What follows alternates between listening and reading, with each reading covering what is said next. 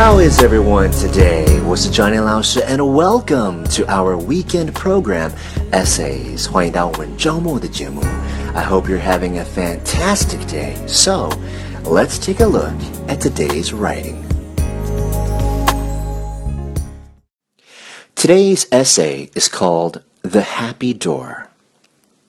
Happiness is like a pebble dropped into a pool to set in motion an ever widening circle of ripples. As Stevenson has said, being happy is a duty. There is no exact definition of the word happiness. Happy people are happy for all sorts of reasons.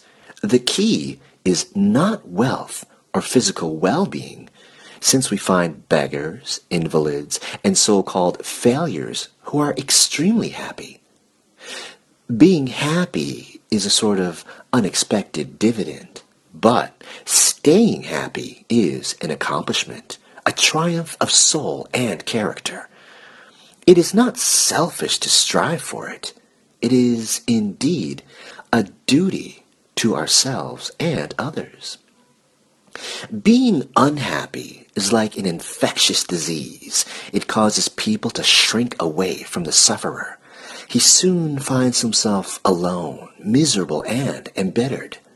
There is, however, a cure so simple as to seem, at first glance, ridiculous. If you don't feel happy, pretend to be. It works. Before long, you will find that instead of repelling people, you attract them. You discover how deeply rewarding it is to be the center of wider and wider circles of goodwill. Then the make-believe becomes a reality. You possess the secret of peace of mind and can forget yourself in being of service to others. Being happy once it is realized as a duty and established as a habit, opens doors to unimaginable gardens thronged with grateful friends. And that's it for today's essay. Thank you so much for joining me.